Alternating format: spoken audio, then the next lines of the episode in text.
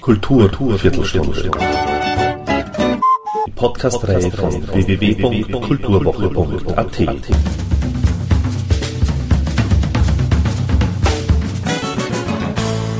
Präsentiert von Manfred Horak. Die österreichische Bluessängerin Mina Kreil erhielt dank exzellenter Lieder und wuchtiger Gesangsstimme einen mehrjährigen, drei Alben umfassenden internationalen Deal beim prominenten Label Roof Records. Gemeinsam mit dem Gitarristen Chris Fillmore begab sich die Sängerin daraufhin ins Bessie Blue Studio in Stantonville, Tennessee und spielte dort unter der Produktionsleitung von Jim Gaines und Tom Roof zwölf Lieder für das Debütalbum Try Me ein. Die musikalische Formel elektrisch genährter Bluesrock mit den primären Zusatzstoffen Gospel, Soul und Funk, angereichert mit einigen weiteren Spurenelementen. Interessanterweise beginnt das Album mit einem Lied von James Brown, das zugleich auch der Albumtitel ist. Danach folgen vier Lieder aus dem Eigenbau Mina Fillmore, gefühlsmäßig unerreicht ist dabei deren Blueshatscher Put Your Hands Out of My Pocket. Hier kommen alle Vorzüge von Minas musikalischer Vision zur Geltung das knapp einminütige Gitarrenintro lässt einen geradewegs ins Lied reinkippen und schon ist man gefangen, wenn Mina mit ihrer unglaublichen Gesangsstimme einsetzt und Chris Fillmore ein kolossales Gitarrensolo vom Stapel lässt. Schmachtend und verzehrend auch This Song is for You, auf dem Chris Fillmore erneut mit einem prima Gitarrensolo aufwartet. In diese Richtung geht auch die zweite Coverversion des Albums I'd Rather Go Blind mit der Kanadierin Donna Grantis an der Gitarre und hier hält sich Mina relativ nahe an die frühe Vorlage von Etta James. Ein Heartbreaking-Song, der zu Recht wieder in Erinnerung gerufen wird. Yes, und Mina lädt auch in die Gospelkirche ein. Let Your Sweet Love Shine on Me mit Gastgitarristin Joanne Shaw Taylor stellt neben dem Titellied und Put Your Hands Out of My Pocket den dritten Höhepunkt des Albums. Als sehr auffällig erweist sich auch der wütende Bluesrocker I Shoot You Down mit den elektrischen Bluesrock-Gitarren von Eric Sardinas und der Finnin Erja Lytinen.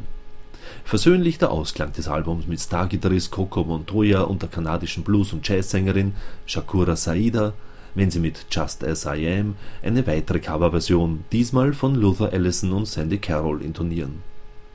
Sollte es in der Millionenshow jemals zur Frage kommen, wer in Österreich die beste Bluesstimme hat, so kann die richtige Antwort nur lauten Mina. Ich traf die Sängerin und Chris Fillmore nach ihrem Auftritt im Museumsquartier Wien zu einem ausführlichen Gespräch. Ja, es war einfach. Und es war einfach, weil bei Jim Gaines in Memphis waren. Deswegen war es einfach. Es war einfach die coolste Studioerfahrung, die wir jemals gemacht haben, finde ich. Ja.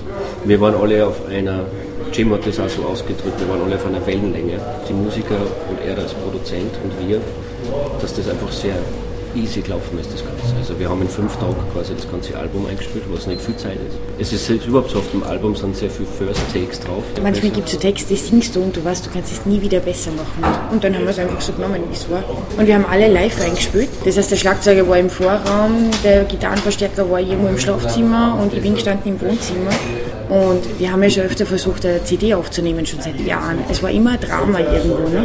Ich glaube, dass wir irgendwo Live-Musiker sind und wir das live einspielen müssen und überhaupt nicht die Typen sind, die so einen Track, so eine Spur nach der anderen aufnehmen. Es verliert so total viel. Wäre dieses Album in einem österreichischen Studio nicht machbar gewesen? Das würde ich so nicht sagen. Nein, das würde ich nicht sagen. Aber es gibt ja ein ganz einfaches Beispiel. Wenn du in Memphis, du fährst zur Tankstelle, zu einer ganz normalen, verschissenen Tankstelle, steigst aus und aus dem Lautsprecher, wo bei uns immer der Ö3 kommt, kommt dort einfach Blues, weißt du? Da ist einfach Blues überall. So, ganz egal, wo du bist. Und es ist halt ein anderes Feeling irgendwie.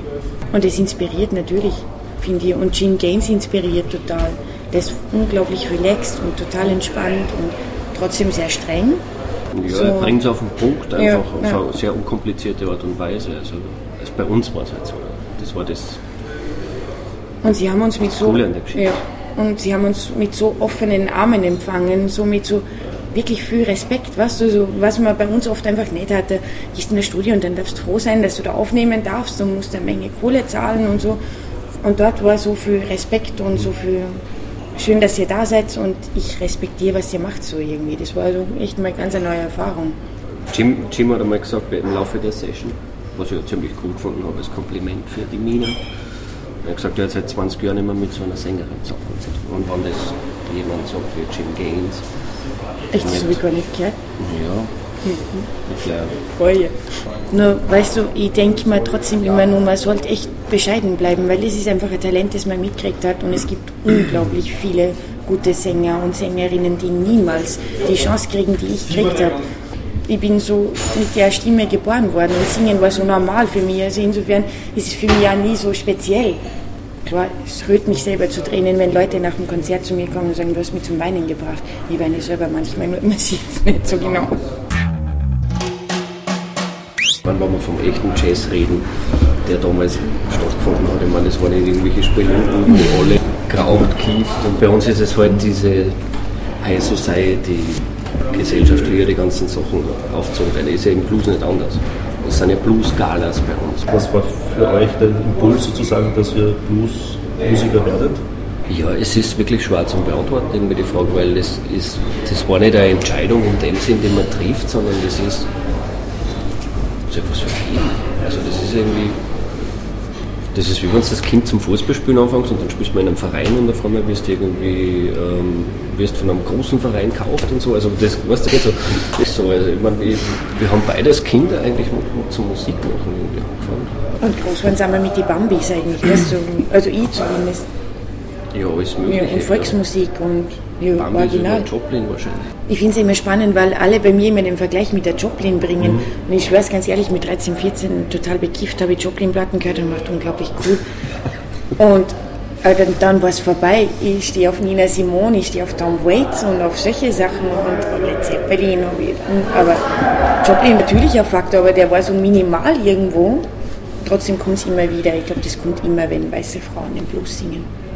Früher hat es mich gestört, mittlerweile finde ich, es ist ein Kompliment. Das passiert relativ schnell mal. Wenn jemand sehr extrovertiert ist auf der Bühne, Gibt ja nicht sonst viel, mit dem man sonst vergleichen kann. ja. Also sie ist halt einfach so ein Markenzeichen. Wie, wie schwierig oder wie leicht ist es, dennoch einen eigenen Stil dann zu finden? Manche akzeptieren es früher, manche akzeptieren es gar nicht. Ich finde, dass wir immer schon unseren eigenen Stil gehabt haben. So. Ist, es gibt ja da zwei Möglichkeiten. Entweder man, man arbeitet an was, dass du was kreierst, einen eigenen Stil, oder es ergibt sich von selber. Und bei uns war es eher, glaube ich, das Zweite. Also, dass sie das einfach. Wir haben, glaube ich, nie uns irgendwie. Also, glaube ich nicht, das weiß ich. Uns irgendwie ähm, angepasst, dass wir so und so klingen. sondern Das ist einfach, wie sie ist. Nicht- Nichtsdestotrotz, du kannst nicht leugnen, was die beeinflusst. Also alles, was du Na hörst in deinem Alltagsleben, ja. wird, du wirst die Musik nicht mehr neu erfinden. Das ist ja ihr Glaube. Und alles, was du hörst, nimmt Einfluss auf das, was du machst. Das ist ganz normal so. Dafür braucht man sich ja nicht schämen, finde ich. Wenn man keine Plagiate macht. Und das Interessante daran ist ja eigentlich immer nur, es kommt ja dann nur darauf an, ob du dann ein Publikum dafür hast oder nicht. Weil das war ja bei den meisten Leuten so, die irgendwie eine eigene Marke haben. Weil es halt so waren, wie es waren, ohne dass sie jetzt irgendwie dafür gearbeitet haben. Der Dylan ist der Dylan, der John Lee Hooker ist der Hooker, der Elvis ist der Elvis, der Waits ist der Waits. Wenn die Doris irgendwas singt, dann interessiert es vielleicht niemand, weil es halt nicht, nicht das Ding hat. Ich. Ich glaube, ich rede. Ich, ich, no, ich glaube trotzdem, dass es in Österreich wirklich so ist, dass die Leute total gern schubladisieren, weil sie es einfach brauchen. Und es ist auch okay so. Die wollen gern so das da einstecken und da gehört das hin und nur da. Und alles, was irgendwo dazwischen, das spießt sie dann. Das wollen sie nicht so wirklich gern. Ne? Aber damit kann ich mittlerweile leben. Die Blues-Szene und die Szene Musikbusiness ist wirklich geprägt von Egomanen, die mit dem Ellbogen durch die Welt gehen. Das ist halt einfach auch so. Und das hat mich am Anfang gekränkt und mittlerweile denke ich mir, das ist einfach so. Die Blues-Szene an sich war immer sehr schwierig, weil wir halt auch immer so ein bisschen da ausgeeckt sind und unseren Hintern auch irgendwo anders hingedreht haben. Mittlerweile finde ich, dass wir unseren Platz gefunden haben, definitiv. Und das ist cool so. Ich nehme mal an, dass es auch geholfen hat, dass Sie jetzt bei Rufrekord zum Beispiel Ja. Schiller Oh sind. yes. Seither grüßen uns Leute, die uns vorher ignoriert haben. Ja, that's what it Und is. sind plötzlich nett und freundlich. Dann auf beste Freund. Die meisten Songs entstehen einfach aus der Spontanität. Es ist nicht so, dass wir uns hinschritt sitzen und schreiben oder so. nein, sondern nie. es, es überhaupt nicht. Nein. Es ist, passiert einfach. Mhm. Wenn, wenn ich ein Thema im Kopf habe oder die Nina. Dann treffen wir uns, sitzen abend, trinken Wein, spielen dahin. Der erste Text ist meistens der volle Nonsens und dann daraus entwickelt sich halt irgendwie der Song. Ich glaube, es baut sich immer auf an gewissen Phrasen, die man so Genau, und dann hat der, genau, und dann hat der Song die Message und dann kann man drum herum bauen irgendwie so. Aber er ist so der musikalische Input irgendwie. Manchmal bringe ich, ich bringe schon, manchmal möchte ich es ganz ehrlich sagen. Aber er sagt immer, ich spiele immer das Gleiche. Er sagt immer zu mir, ich spiele das Gleiche. Und ja. Super, super mit der Gitarre. Original Toni Schönhofer. Wir spielen 17 Jahre zusammen. Wir sind ein bieraltes Ehepaar manchmal. Gell? Das sind wir. Ja, ich meine, bei uns auf der Bühne, das ist sowieso, das hat immer ein, ein bisschen Jam-Charakter sowieso. Das ist jetzt nicht so, dass das alles so abläuft. Aber ich meine, es ist sowieso gerade im Blues und bei der Musik so wichtig und notwendig. Ja, man darf das. Und wie geht es, dass ihr so lang, so gut miteinander zusammenspielen könnt?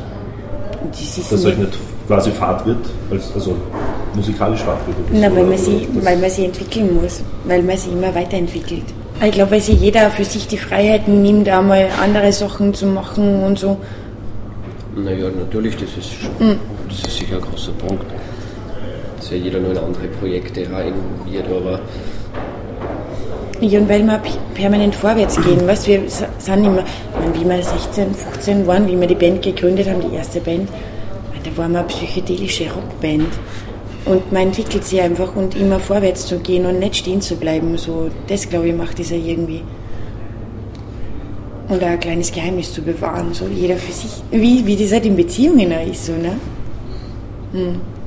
Ich glaube, es ist bei uns sowieso anders, weil wir so quasi gemeinsam von den Kinderschuhen aus angefangen haben. Also. Und dadurch ist das ein ganz anderes Verhältnis, als wie wenn ich jetzt, wenn ich treffe, mit dem ich anfange zu Musik machen. Das ist echt schwer zu erklären, aber das ist ein ganz anderes, das ist so selbstverständlich, wenn wir jetzt, also mir geht es halt so. Ja, ja. Was die vielleicht auch. Na, was ist euch, euch wichtig sozusagen? Was, was wollt ihr letzten Endes vermitteln dem Publikum? Ich, ja, ich weiß, ich habe immer das Gefühl, ich gehe auf die Bühne und ich, ich habe einfach was zum Sagen, weißt du? Ich will dem Publikum sagen, dass das Leben manchmal der Blues ist, aber man trotzdem immer optimistisch bleiben soll. So irgendwie, weil es ist so. Das ist Blues. Ja, eh. Und, und, und, und, oder? Der Blues ist überhaupt nicht pessimistisch für mich. Der Blues wird schon immer mit Traurigkeit identifiziert. Ja, weil die Texte immer so Aber es stimmt ja eigentlich nicht wirklich. Es ist ja das ist quasi eine Therapie. Ja, genau. Das wollte ich auch gerade sagen. Jedes Mal, so habe ich auch zur Musik machen. Wie ich sieben war, habe ich angefangen zum Gitarrenspielen. Und ich habe mich immer hingesetzt, Gitarre spielen und singen, wenn's mal, wenn ich traurig war eigentlich. Ne? Oder wenn ich irgendwas braucht habe, wo ich mir dachte, ich explodiere jetzt, dann ganz halt, mache ich immer noch. Setze mich hin und spiele Gitarre und singe. Und das ist eigentlich der Blues. Also ist der Blues ja eigentlich was Positives. Sehr was Starkes, was Kompensierendes. Aber du machst das ja auch, wenn es da gut geht. Ja, wobei die besten Texte fallen ein, wenn ich traurig bin, das muss ich schon ganz ehrlich naja, sagen. Ja, das ist klar, das auch, aber man schreibt ja auch fröhliche Lieder. Joi, schöne Liebeslieder, aber die sind, sind ein bisschen rar. Aber fröhliche Lieder zu schreiben ist wahrscheinlich schwieriger als traurige Lieder, oder? Na, es kommt auf die Stimmung drauf an. Gestern, vorgestern gerade haben wir ein sehr fröhliches Lied geschrieben. Also geschrieben, gespielt, sowas. Es muss eine starke Emotion sein, ganz egal, ob jetzt sehr traurig ist, sehr fröhlich, wie auch immer. Es gibt ja sehr viele Lieder, die eben über die großen Katastrophen der Zeit berichtet haben, die teilweise wie eine Tageszeitung oft ja. war, also einfach das Tagesgeschehen oder irgendwo. Ähm, ist diese Funktion eurer Meinung nach, das hat sich ja verschoben, ein Blueslied über, über die Katastrophen in Haiti, habe ich zumindest noch, noch keines gehört. Vielleicht kommt es ja noch. Ne? Nein, wenn es kommt, dann wahrscheinlich aus PR-technischen Gründen. Bei uns, ich glaube, wenn du nach Haiti fährst, dann glaube ich, wirst du irgendwelche Einheimischen finden, die äh, genau. äh, eine Volksmusik spielen, wo sie drüber singen. Das glaube ich schon. Ja. Was man dann natürlich im weitesten Sinne auch wieder als Blues identifizieren kann, wo ich glaube in Haiti jetzt nicht den klassischen Blues spielen, den man sich bei uns ja. wiederum vorstellt. du schreibst ja eigentlich nur Das sind eigentlich nur Liebesgeschichten, die du vertonst. Äh, oder deine Texte. Naja, die Liebe ist ja die treibende Kraft in unserem Leben. Sozialkritische Texte zum Schreiben hat was, I don't know. Aber ich glaube, glaub, der Blues bietet sich für das definitiv an. Oh ja, und es sind schon sozialkritische Sachen manchmal verpackt in diesen ganzen Dingen, die ich singe. Wenn ich singe Take My Gun or I Shoot You Down, dann betrifft es nicht unbedingt eine Beziehung zwischen Mann und Frau, sondern sehr wohl auch sehr gesellschaftliche Sachen, wo ich mir denke, man, ja. Aber ich würde mich nicht hinstellen und einen Song über Haiti spielen. Wie könnte ich mir das anmaßen? So sehe ich das, ne? Ich habe null Ahnung, wie es den Leuten dort geht. Null Ahnung. Das ja, gut, ich, ich weiß jetzt nicht, wer das, das Blueslied damals geschrieben hat, aber es gibt eines aus den 20er Jahren, der, glaube ich, auch kaum natürlich auf dem Schiff war. Ja. Der, ja. Über die, die Sinking of the Titanic, das ist so ein ja. Lied aus den 20er Jahren oder so. Ich glaube, William James ja? ist der, aber ich bin mir jetzt nicht ganz sicher. Ah, ich meine, also so, solche Sachen halt, ne? oder über die ähm, Überschwemmungen im Mississippi gibt es ja unzählige Lieder natürlich. Oh, ja. ja. Aber hierzulande, wie die Überschwemmungen zum Beispiel waren, habe ich nichts gehört. Ich meine, wenn, wenn so Katastrophen in Mississippi oder in Amerika passiert sind, das, da war ja der Blues eher daheim. Bei uns ist ja der Blues nicht das, die Volksseele oder so, mhm. wenn man sagen so. Bei uns werden Gschatzeln drüber gesungen, ne? Ja, aber nicht sagen wir. Nein, ist verloren gegangen. Er ist verloren gegangen. Ich glaube ja, dass das sowieso viel mit der Zeit zu tun hat, weil ja heutzutage man kann mit Internet, du brauchst ja nur einfach einen, einen Klick machen und ich meine, du hast ja alles da. Früher, das war ja, glaube ich, vom Zeitgeist her und überhaupt, das hat ja alles eine ganz andere Botschaft auch meine, du kannst ja bis ins Mittelalter zurückgehen zu den Minnesänger, die da eine Botschaften durch die Lande getragen haben und irgendwie eine Geschichten da von Dorf zu Dorf getragen haben, damit die Leute Bescheid wissen und haben sie ihnen halt vorgesungen. Ich glaube, es hat schon mal viel mit der Zeit dazu tun.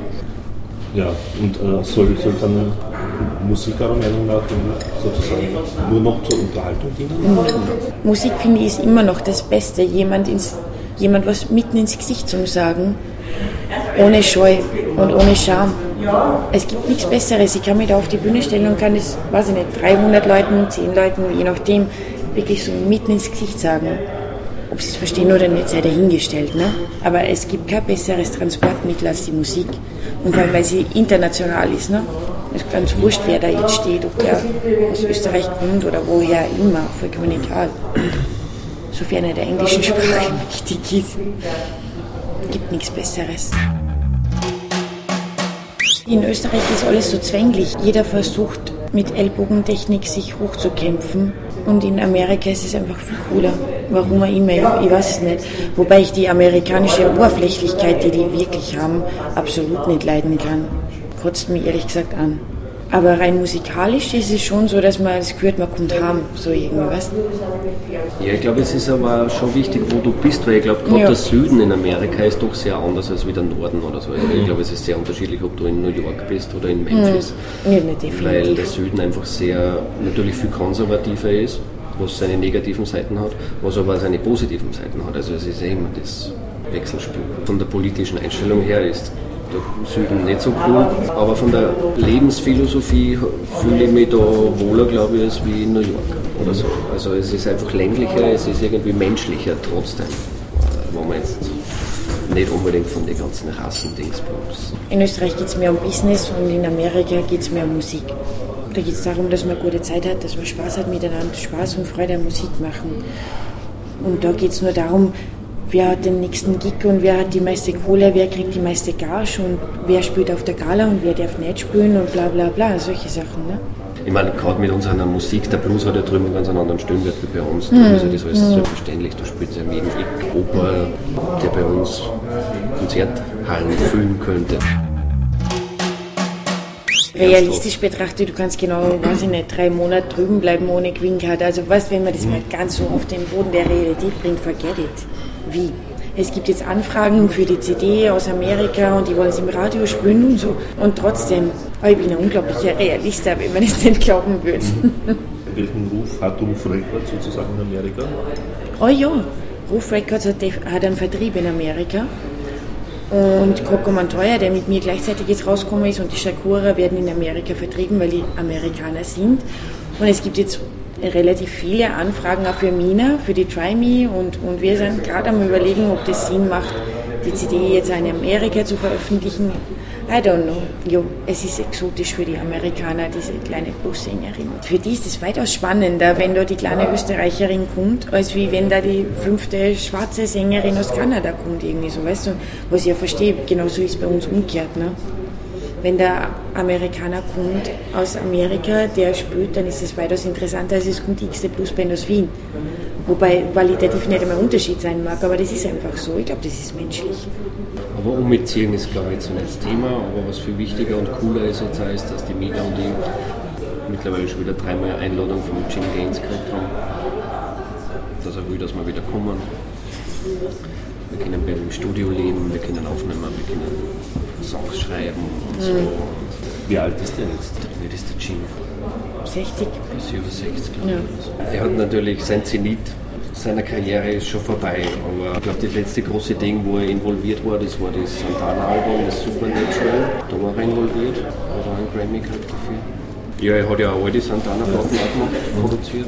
Ja, ich meine, was der alles gemacht hat. John Lee Hooker. Das würdest du nie glauben, wenn du ihn siehst. Er ist so wie der Typ von nebenan und er lässt dir das auch überhaupt nicht aushängen, sowas. Ich habe natürlich mit dem Tom Ruf, wir sind die Setlist durchgegangen und haben gesagt, der, der, der, der Song kommt auf die CD. Da hat er natürlich mitgeredet, aber ich habe trotzdem prinzipiell meine Freiheiten gehabt. Absolut. Und das muss man Roof Records auch wirklich zugute halten. Er schaut natürlich, dass man das in die Richtung bringt, wo sie sich verkaufen lässt. Das ist eh klar, das ist sein Interesse und er meint in letzter Konsequenz. Die unkomplizierteste Geschichte an dem ganzen Drumherum, was jetzt die ganze CD und den ganzen Deal betrifft, war wirklich die eine Woche mit Jim Gaines. Ich meine, für uns ist sowieso cool, wenn wer wie Jim Gaines, der einfach mit der Creme de la Creme gearbeitet hat. Wie seid ihr an den Ruf gekommen eigentlich? Ich habe heute nämlich eine Version gehört auf der Pressekonferenz von Bluescreen. Erzähl's mal. Also der Roscher hat erzählt, äh, dass letztes Jahr der Thomas Ruf beim, bei eurem Konzert bei den Wiener Bluesbrink war und dass er euch da entdeckt hat. No comment. Um eben auch auf die Bedeutung des Festivals hinzuweisen. Okay, no comment. No. Also meine Geschichte, die ich ja jetzt in Deutschland immer erzählt habe, warte mal, Tom, Ruf Records kenne ich schon ewig. Wir haben ja irgendwann einmal ein Packaging geschickt, das ist nie beantwortet worden. Und irgendwann war der Tom Ruf mal da und es hat einen Fan gegeben, der ihn echt bekniet hat und gesagt, du musst diese Sängerin aus Österreich kennenlernen, das ist die beste Blues-Sängerin. Ich weiß bis heute noch nicht wirklich, wer genau dieser Fan war. Und der Tom Ruf weiß es auch nicht mehr. Und dann haben wir uns getroffen, letztes Jahr wirklich am Blue Spring. Wir haben uns getroffen am Blue Spring. da haben wir eine kurze Konversation gehabt, der Tom Ruf und ich und so. Und wir waren uns gleich echt sehr sympathisch, auch auf persönlicher Ebene. Und da haben wir uns kurz unterhalten und dann hat die Susanne ihn getroffen. Ja, und das war im März und im August waren wir in Memphis zum Aufnehmen. Da waren kurze, heftige Diskussionen mit Vertrag und bla bla bla und so. Ja, und das war's. Zur richtigen Zeit am richtigen Ort, I don't know. Der Fan, der ihm das gesagt hat, und ah, ich weiß es nicht. Ich bin ein Fan der Stadtspiel. Das ist meine Nummer. Spiele ich schon immer. Dadurch, dass mein großes Vorbild war Stevie Ray Vaughan und so. Und also von, von damals, halt, wie ich jung war, war halt der auch gerade aktuell und ist auch gerade gestorben. Jetzt war das wieder so ein Hype. Ich finde, der Stadt ist so mein, mein Ding. Allerdings, es kommt schon irgendwie auf den, es kommt immer auf den Song halt drauf an und was, was für einen Sound du irgendwie brauchst. Also ich variiere mehr in letzter Zeit als wie früher. Früher habe ich sowieso nur das eine Ding gespielt. Jetzt variiere ich ein bisschen mehr. Für den Song braucht es, klingt der Gibson, Les Paul vielleicht cooler oder so.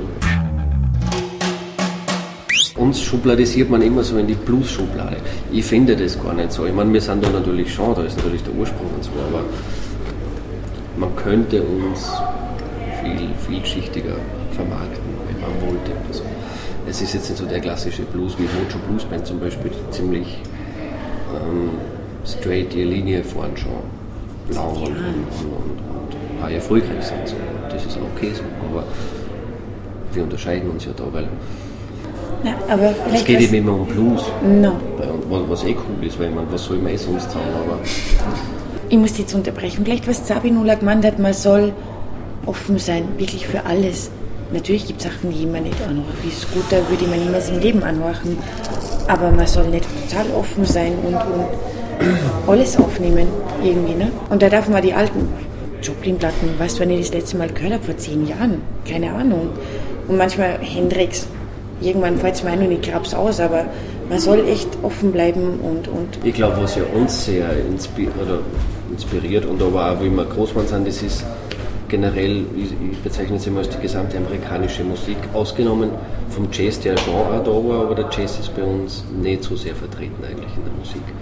Jazzige Elemente vielleicht schon, aber so der mhm. richtig Jazz nicht. Aber oh, die ja. amerikanische Musik, ich meine, das geht ja von Lead Belly, Woody Guthrie, Dylan, die, so, die man heute als Singer-Songwriter mhm. bezeichnet, über Blues oder irgendwelche Rockbands. The Band. Ja, ja The Band. Cool. Soul. Die Inspiration ist ja eigentlich äh, äh, für mich selber äh, eine Mischung aus, aus allem. Also ja, nicht nur der amerikanische, ich meine, ich kann mir halt noch Gestanzel anhören und finde, denk mal, unglaublich. Was ja, so, nein, ja, aber das ist ja wiederum für mich wieder verwandt mit manchen anderen Musikformen. Gerade wenn du in Country gehst oder. Oder diese ganze Gypsy Vibration, die jetzt einer kommt. Ich meine, schau mal bei uns zurück. Ich meine, das ist ja zum Teil nichts anderes gewesen, so irgendwie. Ne?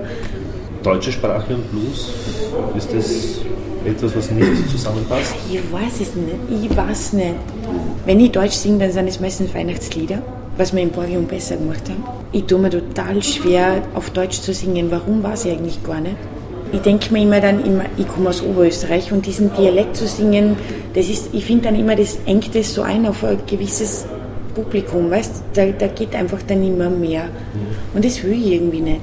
Ich will, dass mich mehr Leute verstehen, nicht nur die, die, die, da sind. Und dieses Schönbrunner Hochdeutsch, das wir natürlich versuchen zu sprechen, ist dann auch immer so unehrlich. Weißt das ist nicht authentisch. Kann man sagen, Englisch wäre nicht authentisch. Und trotzdem sprudelt es weit, weit leichter aus mir raus, als ich würde in Deutsch singen. Ich glaube, dass das, das nicht, nicht wirklich was mit der Sprache zu tun hat. Na, wenn ich mir jetzt denke, bin ich gehe auf irgendeine Alm auf und ja, da sitzt ein 90-jähriger Bergbauer und der erzählt mir eine Geschichte und ich stehe mit drauf und ich spiele irgendeinen Blues als Begleitung im Hintergrund, dann glaube ich, ist das perfekt, dann ist das wie John Lee Hooker. Eh. So irgendwie, verstehst du? Mhm. Also deswegen glaube ich, hat das mit der Sprache nicht wirklich funktioniert. Im Sinne der Musik. Aber ich bin wirklich mit dem groß geworden, dass Deutsch singen sie fokussiert auf Austropop und alles darüber hinaus gibt es einfach nicht. Und wenn du Deutsch singst, dann kommst du sofort in diese Austropop-Schiene rein und du kommst immer außer. Ja, aber das klingt ja jetzt so, als wenn du nur Englisch singst aus kommerziellen Na, gar nicht. Ja, stimmt. Voll Gaxi, bitte löschen Sie das. Na, gar nicht. Ich finde, dass Englisch weit melodiöser zum Singen ist und weit weicher als wie Deutsch. Und das bei ist Deutsch. wahrscheinlich auch selbstverständlicher, weil man einfach das, was man immer gehört hat, ja, von klar. der Musik ja. einfach immer in Englisch war. Ja. Ich glaube, dass das Wenn ich sage Schanzel ansinge, dann singe ich es nicht in Englisch, dann singe ich es natürlich in Oberösterreichisch. Ne? Aber wenn ich einen Blues ansinge, dann kommt der automatisch in Englisch raus. Und das wäre, als würde ich in meiner Muttersprache reden. Thank you and good night.